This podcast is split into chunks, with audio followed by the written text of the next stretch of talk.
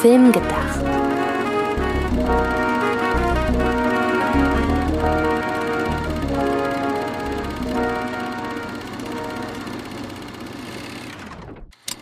Ein herzliches Willkommen da draußen, liebe Zuhörerinnen und Zuhörer, bei einer neuen Folge von Film gedacht, beziehungsweise um genau zu sein, Kurzfilm gedacht, denn ihr wisst ja, in der vergangenen Woche hatten wir eine lange Folge. Da haben wir nämlich über die Vita beziehungsweise das Schaffen von M. Night Shyamalan gesprochen mit dem Schwerpunkt, ja, ich würde sagen auf Old und uh, The Visit. Also wer das sich noch nicht angehört hat, ähm, gerne da einmal reinhören, denn ich glaube, die Ausgabe ist wirklich sehr, sehr schön geworden.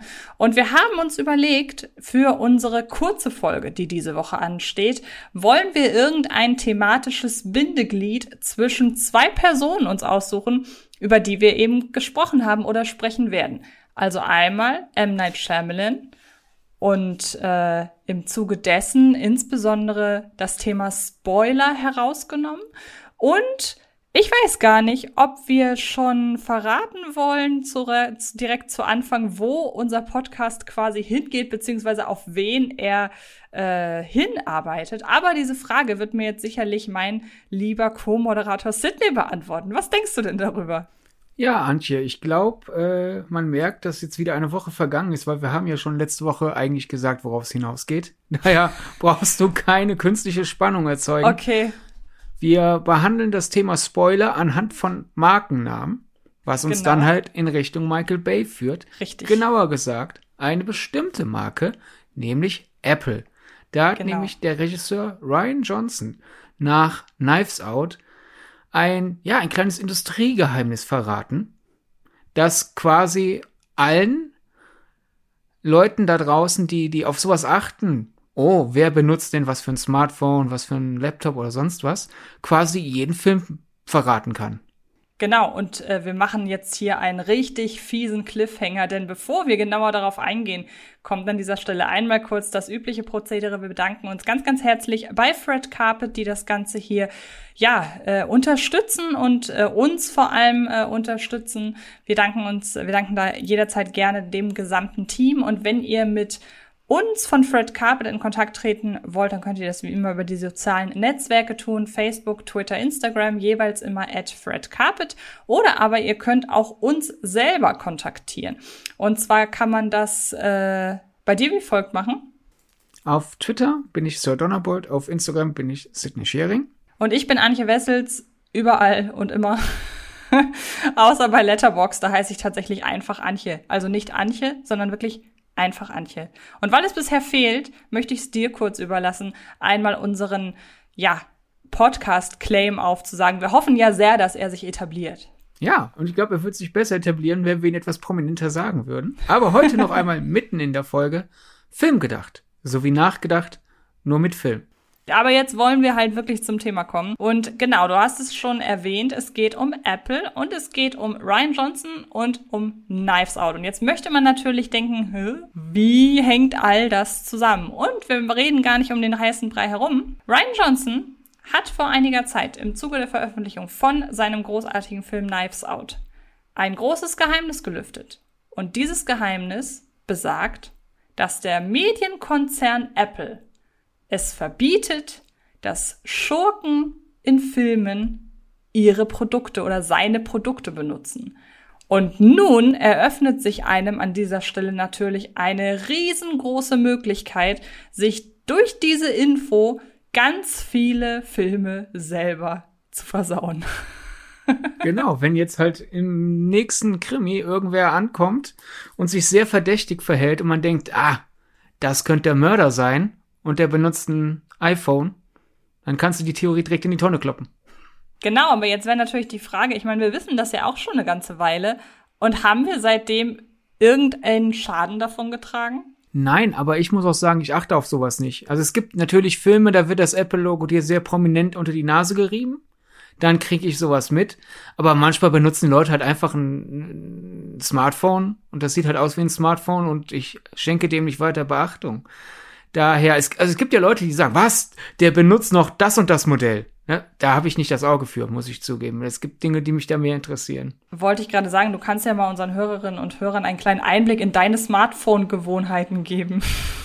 ja, ich, ich habe ein altes Smartphone von einer anderen Marke. Weißt du was? Wir benutzen jetzt einfach einen anderen Markennamen, damit wir nicht nur Apple nennen, von Samsung. Mhm. Und ja, das benutze ich halt, wenn ich nicht. Ich, ich sitze ja viel im Homeoffice. Da ist der Laptop einfach das bessere Gerät. Warum sollte ich denn am Handy rumtippen, wenn ich auf dem Laptop rumtippen kann? Hast du natürlich vollkommen recht. Ich wollte dich jetzt auch gar nicht bloßstellen. Im Gegenteil, ich wollte dir die Gelegenheit geben, Leuten da draußen zu zeigen, es muss nicht immer das neueste Smartphone sein, um cool zu sein. Ach, jetzt hast du mich cool genannt, du Schleimerin. ähm, ich Aber du hast ja, da ja eher ein Auge für. Ja, wollte ich gerade sagen. Also es ist jetzt nicht so, dass ich Leute in Filmen anhand ihres Smartphones charakterisiere, so nach dem Motto, ah, der hat ein iPhone, der ist auf meiner Wellenlänge, weil ich auch eins habe, ähm, sondern einfach, äh, keine Ahnung, ich finde einfach sowas wie Marken und so weiter interessant, deshalb ist das auch schon ein schönes Thema generell heute. Ähm, aber ich muss auch gleichzeitig sagen, obwohl ich das weiß, hat mein Gedächtnis das alles nicht so tief abgespeichert, dass ich mir das jetzt immer wieder in Erinnerung rufe. Also ich kann mir durchaus vorstellen, dass ich seither irgendeinen Film gesehen habe, wo es auch um irgendeinen Whodunit-Fall oder so ging und ich aber äh, wo, wo, wo, wo mich diese Info auch hätte spoilern können, aber ich, als wäre mein Gehirn dafür nicht empfänglich. Vorausgesetzt natürlich, und das setze ich hier einfach mal voraus, dass der Film einen entsprechend in sein Band zieht, sodass man gar nicht darüber nachdenken kann. Also es kann, ich kann mir schon vorstellen, wenn irgendein schwächerer Film kommt, der mich auch überhaupt nicht mitreißt, und dann fängt, fällt, dann fängt mein Gehirn abzuschweifen und dem fällt plötzlich ein, ach, ein iPhone.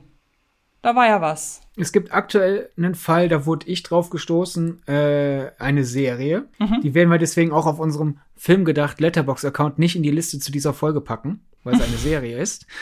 Äh, Habe ich den Hinweis jetzt auch ganz galant eingebaut. Äh, Ted Lasso. Mhm. Da gibt's wo eine Figur, mit der Ted Lasso zu tun hat, die am Anfang der ersten Staffel ein bisschen pumpig ihm gegenüber ist und die benutzt mhm. ein MacBook. Okay. Und im Laufe der Serie wird die auch cool mit ihm.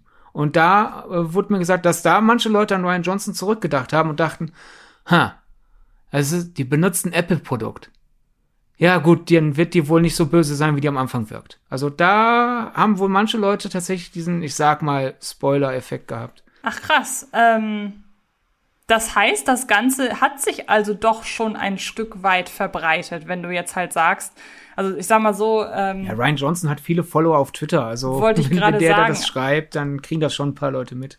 Ja, das stimmt. Aber es ist halt offenbar, also es ist auch keine Theorie, die irgendwie, nach der wir ultra lange graben mussten, sondern das ist in den letzten, wann, wie lange ist Knives Out her? Über ein Jahr.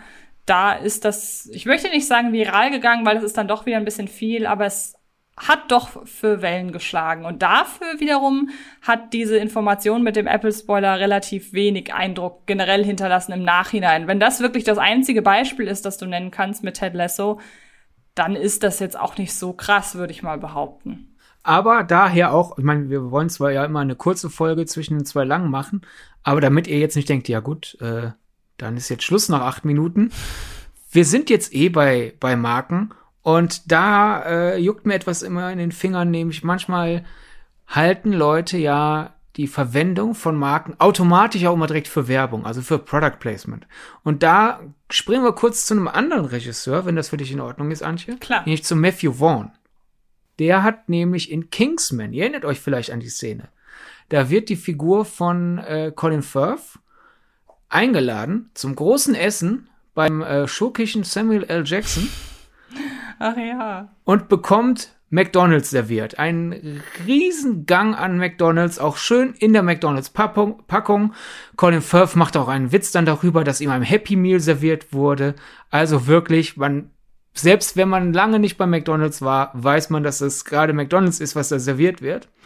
Und das wurde dann halt auch natürlich von manchen KollegInnen äh, nach der Pressevorführung damals gescholten äh, dieses super dreiste Product Placement. Und laut Matthew Vaughn ist es kein Product Placement. Die haben kein Geld für McDonalds bekommen. Die mussten zu McDonalds hingehen und haben halt quasi gesagt, hey, wir haben hier einen Gag, weil wir finden, das würde super zu dieser Figur passen, äh, dass die Leute zu sich einlädt und dann McDonalds serviert, was ja dann sehr visionär war von Matthew Vaughn, denn wir wissen ja, ein anderer sehr fieser Mensch hat dann ja als er im Weißen Haus war, auch Leuten McDonalds serviert. Äh, jedenfalls, wir haben hier diesen Gag, äh, aber wir müssen euch halt um Erlaubnis fragen, weil der Gag funktioniert nicht, wenn wir nicht sehr klar machen, dass ihr das seid. Ist das cool für euch? Und McDonalds muss das wohl abgesegnet haben. Aber das ist keine Werbung. Es ist ein Gag und er würde auch wirklich nur mit einer realen Marke funktionieren, finde ich. Würde da jetzt draufstehen, schnell, Schnellburger, dann wird, finde ich, der Gag ja flach fallen. Und offenbar hat McDonald's andere Standards als Apple. Denn sonst hätte, also ich sag mal so, die Figur von Samuel L. Jackson hätte nicht mit einem iPhone telefonieren dürfen in nee. dem Film. oder jemanden ein iPhone schenken und servieren oder irgendwie sowas. Genau. Nee. Aber wie stehst du denn generell zu dem Thema Werbung? Weil ich, oder generell, nee, gar nicht Werbung, sondern äh, Markennennung, weil ich muss tatsächlich gestehen, mich nervt eher das Gegenteil.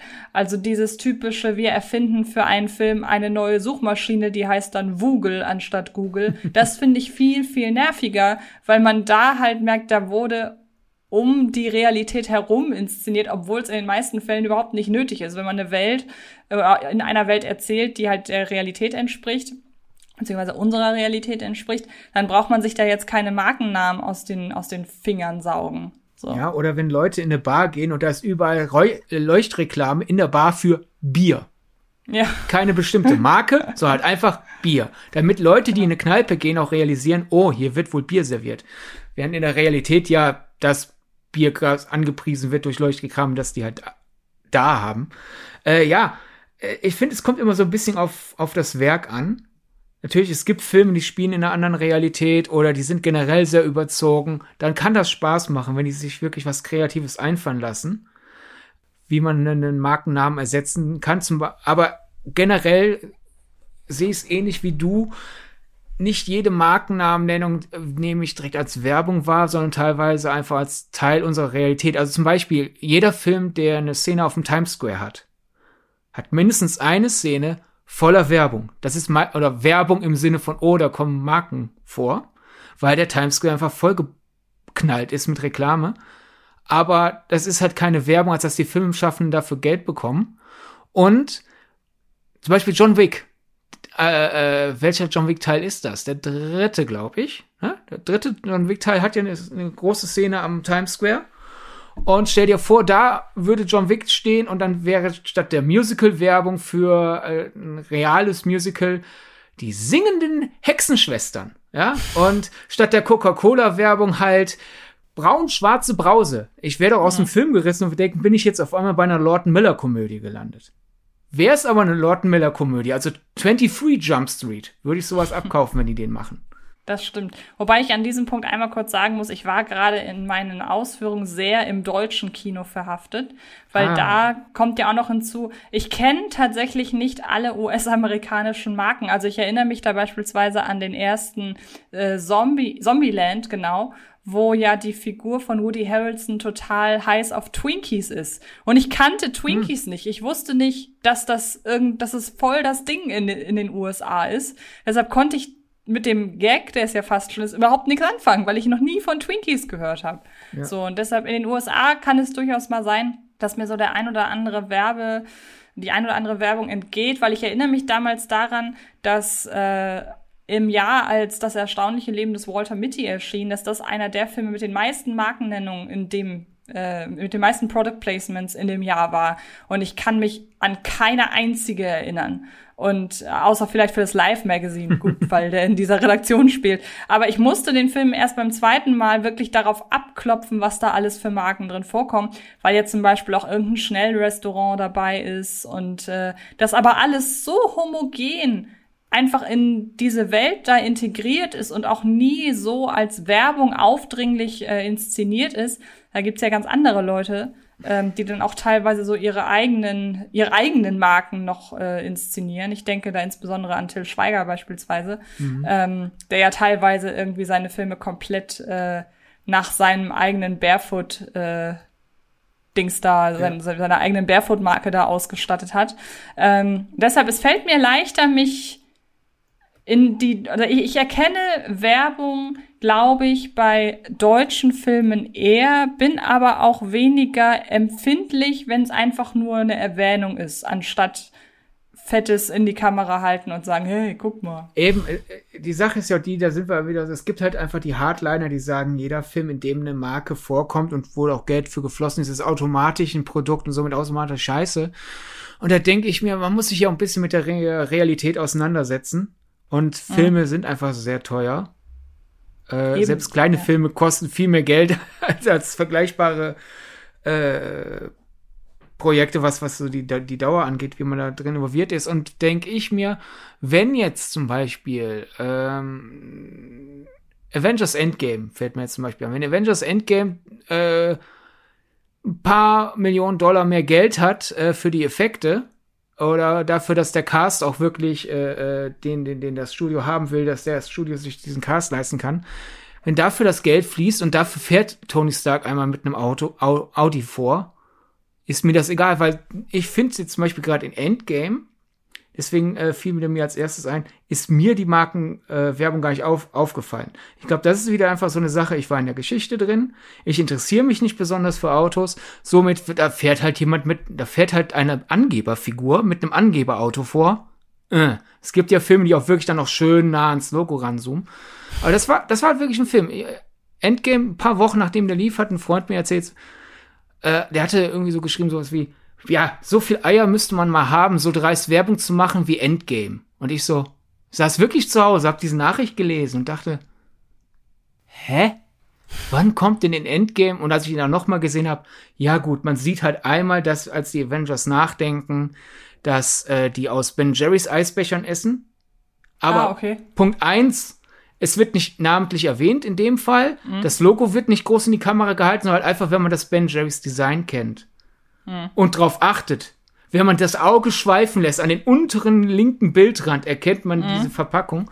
Und für mich ist das noch nicht mal groß Werbung, sondern ist einfach ein Payoff des Gags aus Infinity War. Ja, und dann kommt ja noch hinzu, Ben Jerry's ist ja in den USA noch viel weiter verbreitet als hier und jeder isst das und es macht äh, es ist, es macht die Helden auch noch mal ein bisschen nahbarer durch diese kleine äh, Szene. Also das kann ja auch fast schon so ein bisschen, ich will jetzt nicht gleich von Character Building sprechen, so krass ist es dann noch nicht, aber ich hoffe, du weißt, was ich meine, dass es einfach das Ganze erdet. Für mich geht's in die ähnliche Richtung. Für mich war, war das halt ein Popkultur-Gag, weil es ist einfach, ja.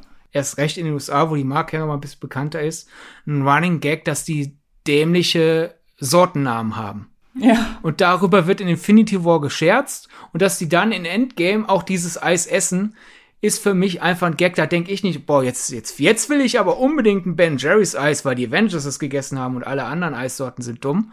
Dann halt, wie gesagt, der Audi. Der, ist ja Tony Stark für mich mit einem Angeberauto vorgefahren. Mhm. Äh, da habe ich nicht drauf geachtet, dass das ein Audi ist. Hingegen, mhm. ähm, wo du ja Till Schweiger genannt hast, äh, Hotdog. Mm.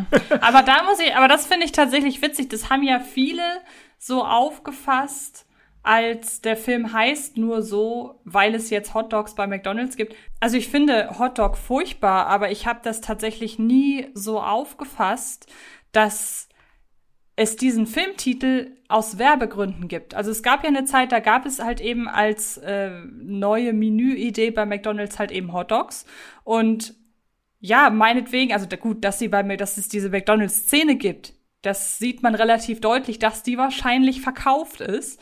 Ähm, aber im Nachhinein habe ich halt gedacht, okay, vielleicht haben sie sich dadurch erst den Titel äh, überlegt. Aber vielleicht bin ich da auch sehr, sehr wohlwollend. Also ja, aber es war ja leider nicht nur das. Du hast ja einfach auch die Plakatwerbung für irgendeine Versicherung, für die Till Schweiger parallel dazu Werbung gemacht hat. Dann die Szene, wo wirklich ein Gespräch zwischen Till Schweiger und seinem Vorgesetzten, äh, wer den Film oh, nicht gesehen die hat. mit Till Hermes, ja, ja. Genau, Till Schweiger mich. ist ein Cop und er kriegt halt gerade typisch Cop-Komödie einen Anschiss. Und dann geht die Tür auf ein Mann in einer Hermes-Uniform, hallo, der Hermes-Bote mit einem Paket von Hermes. Und so redet kein Hermesbote. Nein. Oder auch kein also sonstiger Bote.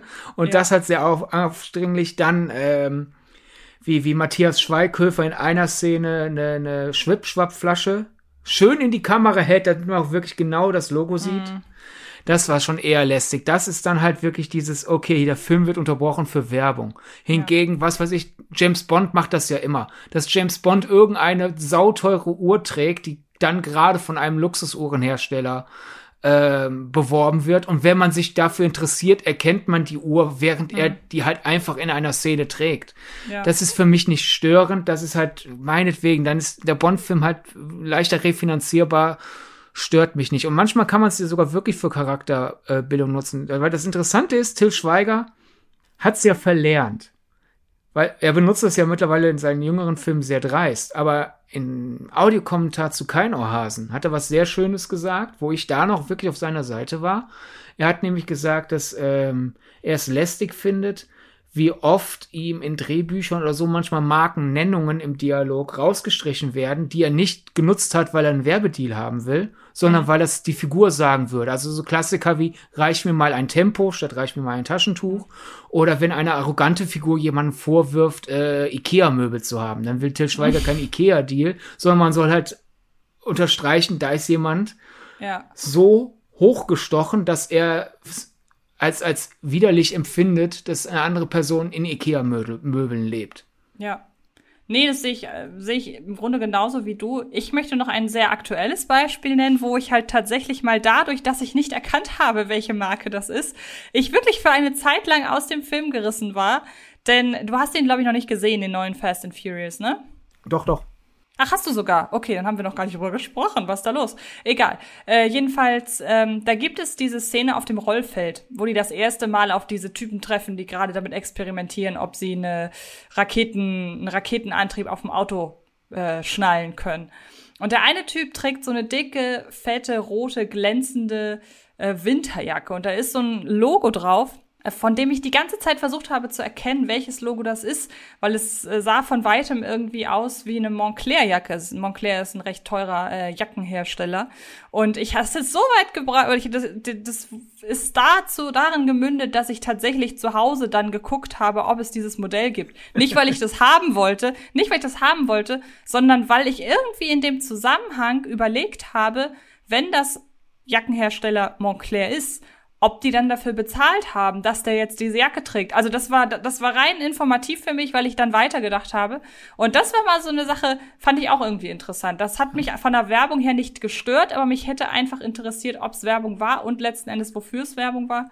Und ähm, ansonsten auch noch ein relativ interessantes Beispiel, wo das so ein bisschen auf der Kippe ist, weil es gibt ja auch wirklich gute Filme, die ähm, dann eine etwas misslungene Werbenennung haben. Und es gibt einen Fall, da bin ich mit mir immer uneins.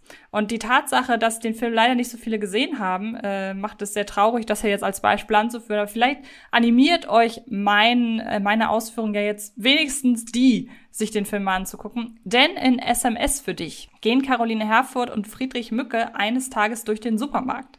Und äh, diese Szene macht auch inhaltlich Sinn, weil sie treffen in, äh, auf ihrem äh, Shopping-Trip oder auf ihr, bei ihrem Einkauf treffen sie einen alten Bekannten von Caroline Herfurts Figur und dann gibt es einen Dialog, der durchaus aussagekräftig ist, was die Figuren angeht. Aber man sieht sie halt, wie sie vor einem großen Aufsteller von, ich glaube, es war damals Balsen, die hatten eine Zeit lang diese Cookie-Chips, ja, die es übrigens, die es übrigens nicht mehr gibt. Leute, ihr da draußen, wenn ihr noch irgendwo Cookie-Chips im Keller habt, bitte schreibt mir. Das nur kurz an dieser Stelle. Ich weiß nicht, ob du alte abgelaufene Cookie-Chips von fremden Leuten geschickt bekommen möchtest. Wenn sie nicht auf sind und noch nicht angeleckt, bitte schreibt mir. Ich nehme alles. Schöne Grüße ähm, an Klaas Häufer Umlauf. äh, jedenfalls, das ist so eine Szene.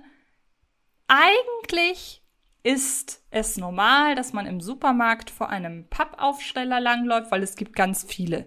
Diese Cookie-Chips waren damals auch wirklich brandneu und aktuell. Also, dass es von dieser Marke diesen Pappaufsteller im Supermarkt gibt, auch noch total realistisch.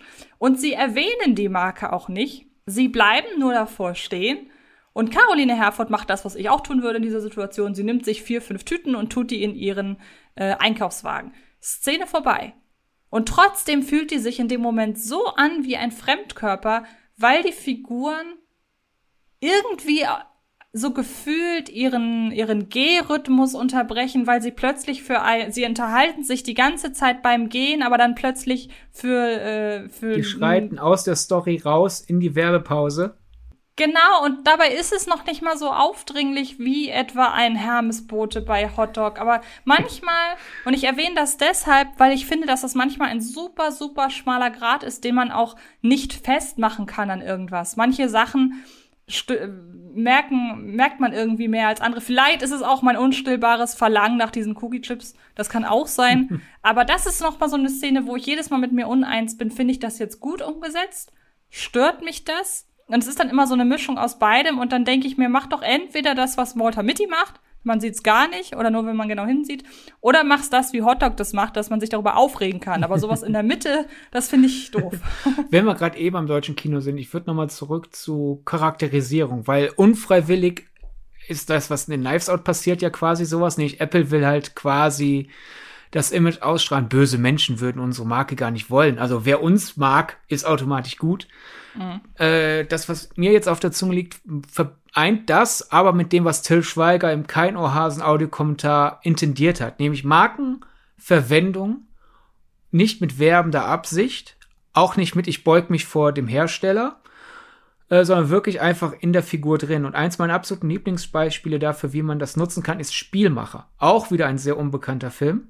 Es geht ja um Sportwetten und äh, die ganze organisierte Kriminalität dahinter. Und Oliver Masucci spielt äh, so diese, diese, diese Typ, diesen, diesen Charakterschlag. Ähm, ah, wie würdest du ihn beschreiben? Es liegt mir auf der Zunge. Hilf mir mal. Er ist halt Oliver Masucci. ja, gut, aber Oliver Masucci. Das muss schon reichen. Es ist bei mir tatsächlich ein Tick zu lange her, dass ich den okay. gesehen habe. Hab halt, halt dieser, dieser von der oberen Unterschicht hat er sich hochgeschummelt in die oberste Mittelschicht, unterste Oberschicht. Mhm. Und dadurch hat er diesen, diesen, der gehört nirgendwo hin. Mhm. So von der Klasse her. Die Art Mensch. Jetzt habt ihr vielleicht einen vom Auge. So dieses, die Leute, die halt sehr, sehr prominente, sehr hässliche Goldkettchen tragen, obwohl mhm. die nicht zu ihnen passen. Es gibt ja Leute, zu denen passt das ästhetisch. Und es gibt ja manche Leute, zu denen passt es nicht, aber die wollen Goldkettchen tragen, um Goldkettchen zu tragen.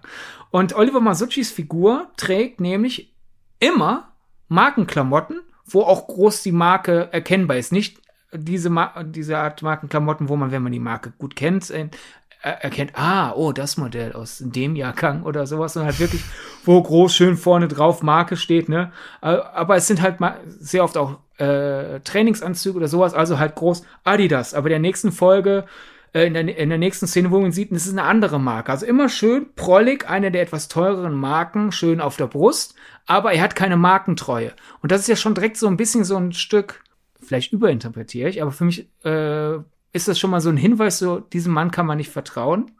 Weil der halt wechselnde Allianzen hat. Und es zeigt einfach dieses verzweifelte, ich will angeben, dass ich Geld habe. Aber mir ist eigentlich egal, womit. Statt dass man da irgendwie so die Marke, mit der identifiziere ich mich mit der Geschichte oder sonst was. Und eine andere Figur, nämlich der äh, Fußballtrainer vom eigentlichen Protagonisten. Es geht halt irgendwie, ich weiß nicht, ob mehr, ob es Kreisliga war oder sowas, war halt so sehr niedrig im Fußball irgendwo zu verorten. Und das ist wirklich kein äh, gut situierter Mann. Und es gibt einmal eine Szene bei ihm, äh, und man sieht halt im Hintergrund Wasserkästen und Bierkästen.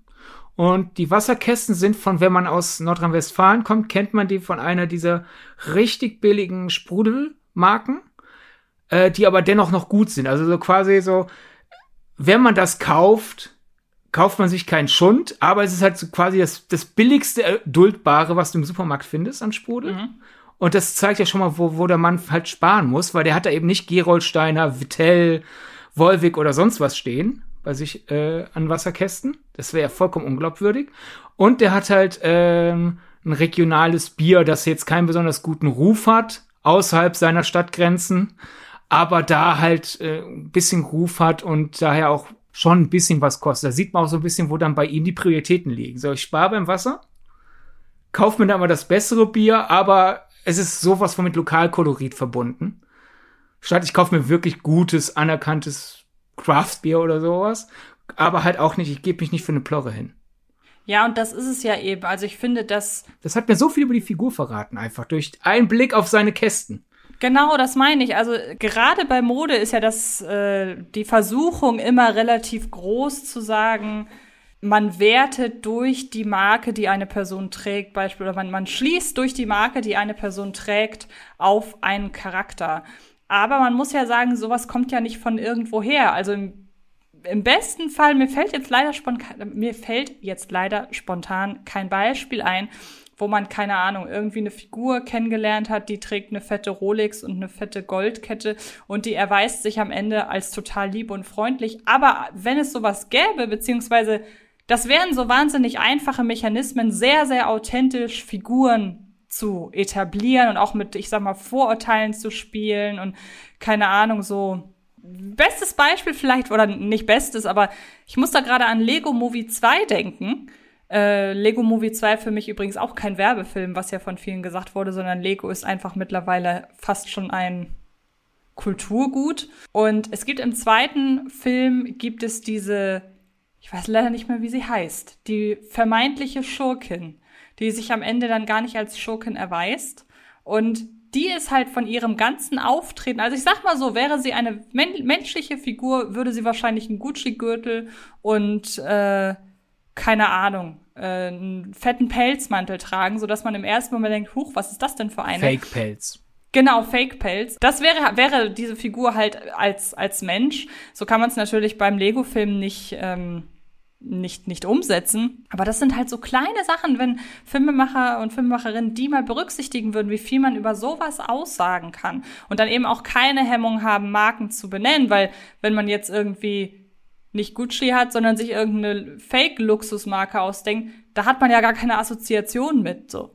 Und ähm, ja, deshalb eigentlich ist eigentlich ist Markennennung im Film eine sehr, sehr gute Methode, nonverbal äh, Entwicklung und so weiter und Aussagen, äh, ja. Entwicklung zu beschreiben und Aussagen zu treffen. Sehr gut würde ich jetzt nicht unterstreichen, weil wir haben uns jetzt halt wirklich ein paar der Paradebeispiele rausgenommen, ja, gut, stimmt, aber ja. Du kommst doch sehr schnell in die Versuchung, den Film dir eigentlich zu zerstören. Mhm. Und dass du dich dann vielleicht teilweise dann auf, auf, auf, auf einen Deal mit dem Teufel quasi einlässt, statt äh, selber die Charakterisierung irgendwie voranzutreiben. Es, äh, ich sag mal eher, es ist ein Werkzeug und man muss nicht mhm. jede Film, jeden Filmschaffenden dafür verurteilen, dieses Werkzeug zu benutzen. Sagen wir es so. Genau. Aber es gibt einfach auch dann so Fälle wie, einfach mal ganz schnell durchgerüttelt, World War Z.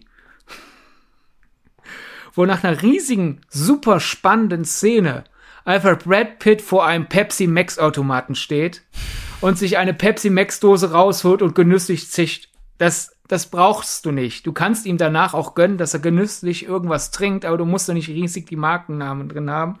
Oder aber wenn er Durst hatte, was soll er denn dann machen? Oder war nur ein Pepsi Max Automat? Ja, aber warum hat wohl der Herr äh, Regisseur da einen Pepsi Max Automaten hingestellt? Weil der Coca-Cola-Automat nicht da war. Ja. Keine Ahnung. Nein, du hast natürlich völlig recht. Alles Oder halt Muppets Most Wanted, der super lustig ist, wo dann aber Fozzie äh, ein, ein Subway Sandwich isst, das auch noch schön aus der Subway-Packung rausholt. Man sieht überall schön das Logo. Er könnte ja, es führt dann zu einem Plotpunkt, weil er halt äh, mit dem Essen Kleck hat und dadurch äh, eine Idee hat. Aber da, es musste ja kein Subway-Sandwich sein. Da ist ganz klar, Disney wollte Geld. Und da sind wir wieder bei, wenn du schon einen Werbedeal machst, um das, den Film zu refinanzieren, dann reib ihn mir nicht unter die Nase. Ich finde da das in Endgame deutlich subtiler als in, in genau. Muppets Most Wanted und dasselbe in Ralf Reichts. Das ärgert mich ja richtig, weil so Disney-Animationsfilme ja sowas Zeitloses sind und hast du ab und zu wird dir da so ein Subway-Getränkebecher in die Fresse gerieben. Finde ich unnötig. Ben Jerry's, ben Jerry's scheint übrigens generell ein sehr beliebter, sehr beliebtes Produkt zu sein. Denn ich denke gerade an, ah, welcher Film ist es? Es ist eine Rom-Com, wo eine, genau, es ist, es ist ähm, beste Bright Wars, Bright Wars, beste Feindinnen mit ähm, Anne Hathaway unter anderem. Und da gibt es eine Szene, wo ihre beste oder eine ihrer Freundinnen erfährt, dass sie heiratet. Und sie ist so frustriert, dass sie sich einfach nur in zwei, drei Sekunden einen Ben Jerry's Becher in die Mikrowelle stellt und sagt, nö, bei mir ist alles in Ordnung, ich werde kein Eis essen. Und das, ähm, das sind so wirklich so Kleinigkeiten. Da würde ich dann wiederum auch sagen, das war wahrscheinlich einfach in der Situation, da wird kein Werbedeal vorhanden gewesen. Oder wenn es halt doch so war, in so einem Fall fällt es überhaupt nicht. Ja, auf. selbst wenn es ein Werbedeal war, ist das halt so glaubwürdig in der Szene, dass ich Voll. es nicht als Werbung wahrnehme. Genau. Und damit sind wir im Grunde fast durch, aber es darf natürlich ein Name nicht fehlen. Er ist schon am Anfang äh, gefallen, denn The King of Product Placement in den USA. Ich glaube, diesen Titel können wir Michael Bay an dieser Stelle schon mal verlangen, äh, verleihen. Dann müssen wir das in der nächsten ja. Folge nicht machen. Denn ich sag mal so, dass der mal Werbefilmer war, das konnte er nie so richtig ablegen. Überhaupt nicht. Aber ich habe bei ihm den Eindruck, und das soll vielleicht jetzt schon so ein bisschen ähm, quasi die Abmoderation mit Einleitung des der nächsten Folge sein. ähm, ich habe das Gefühl, mittlerweile weiß er das auch. Ja. Und das macht ihn halt zu einem Regisseur, über den wir beide auf jeden Fall äh, nächste Woche ausführlich sprechen, weil wir doch überraschend große Stücke auf ihn halten und damit auch äh, nicht hinter Berg halten wollen. Jetzt werden schon ein Drittel der Leute nächste Woche nicht einschalten, glaube ich. Ja, wir haben Aber ihr solltet es. Wir, haben wir in dieser Sekunde nur noch die Hälfte an Abonnenten. Ja, ihr, ihr werdet auch, wir werden auch ein bisschen Kritik an ihm üben. Ihr werdet, egal ob ihr ihn mögt oder nicht mögt, Spaß an der Folge haben, denn wir werden sehr viel Spaß an der Folge haben. Ja. Ungefähr so viel Spaß wie Mark Wahlberg, wie er in Transformers 4 eine Bud Light Flasche an einem äh, kaputten Auto öffnet, weil er die Person in diesem Auto anpumpen will. Ja. genau. Und vor allen Dingen, wer unseren M. Night Shyamalan Podcast gehört hat, der weiß ja, wir gehen an der Stelle, wo es nötig ist, auch entsprechend mit den, mit dem, was die Leute gemacht haben, ins Gericht. Und da liefert Michael Bay auch genügend Stoff. Aber trotzdem, wir freuen uns einfach total auf die Folge. Und äh, ja, genau. ich glaube, dann würde ich sagen, war's das, oder? Ja, ich freue mich auf gute Werbung und schlechte Werbung im Michael Bay Podcast, gute Filme und schlechte Filme. Aber eins eint alles, es ist immer interessant bei ihm und es sieht halt wirklich aus wie kein ja, anderer wie, wie aus einem Hochglanzwerbe, als würde mein Hochglanzmagazin als Werbung verfilmen. genau. Perfekte, perfekter Abschluss. Ähm, dann bedanke ich mich wieder einmal sehr, dass du mit mir dich hier kurz zusammengefunden hast, um mit mir über Na, Apple ja. und ganz viele andere Marken zu nennen. An dieser Stelle noch, keine Ahnung, Adidas, Puma, McDonalds, Burger King, äh, Saturn, Mediamarkt. Jetzt haben wir irgendwie Spotify, äh, Spotify, äh, Apple genau. Podcasts, ähm, Google Podcasts. Jetzt nehmen wir nämlich nebenher auch noch die Sachen, wo wir uns finden.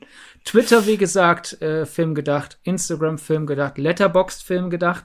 Das ist quasi das Archiv für Film gedacht ja, ich will nicht Fans sagen, das klingt so ekelhaft, wenn ich sage, wir haben Fans. Aber Leute, die, die gern nachschlagen wollen, worüber wir bei Film gedacht äh, so gelabert haben. Genau. Gut, dann viel Freude beim uns schreiben, beim äh, uns bewerten, beim bei Letterboxd gucken, rauf und runter. Wir ziehen das Ganze hier schon wieder viel zu sehr in die Länge. Schreibt uns doch, was ist eure liebste und eure Hass-Product-Placement-Szene in Filmen. Genau macht das und dann macht es gut. Bis bald. Bis dahin. Tschüss. Das war Filmgedacht, ein Podcast von Fred Carpet. Mit freundlicher Unterstützung der völlig filmfanatischen Köpfe von Anche Wessels und Sidney Schering. Filmgedacht kann Film gelauscht werden. Und zwar auf allen gängigen Podcast-Plattformen.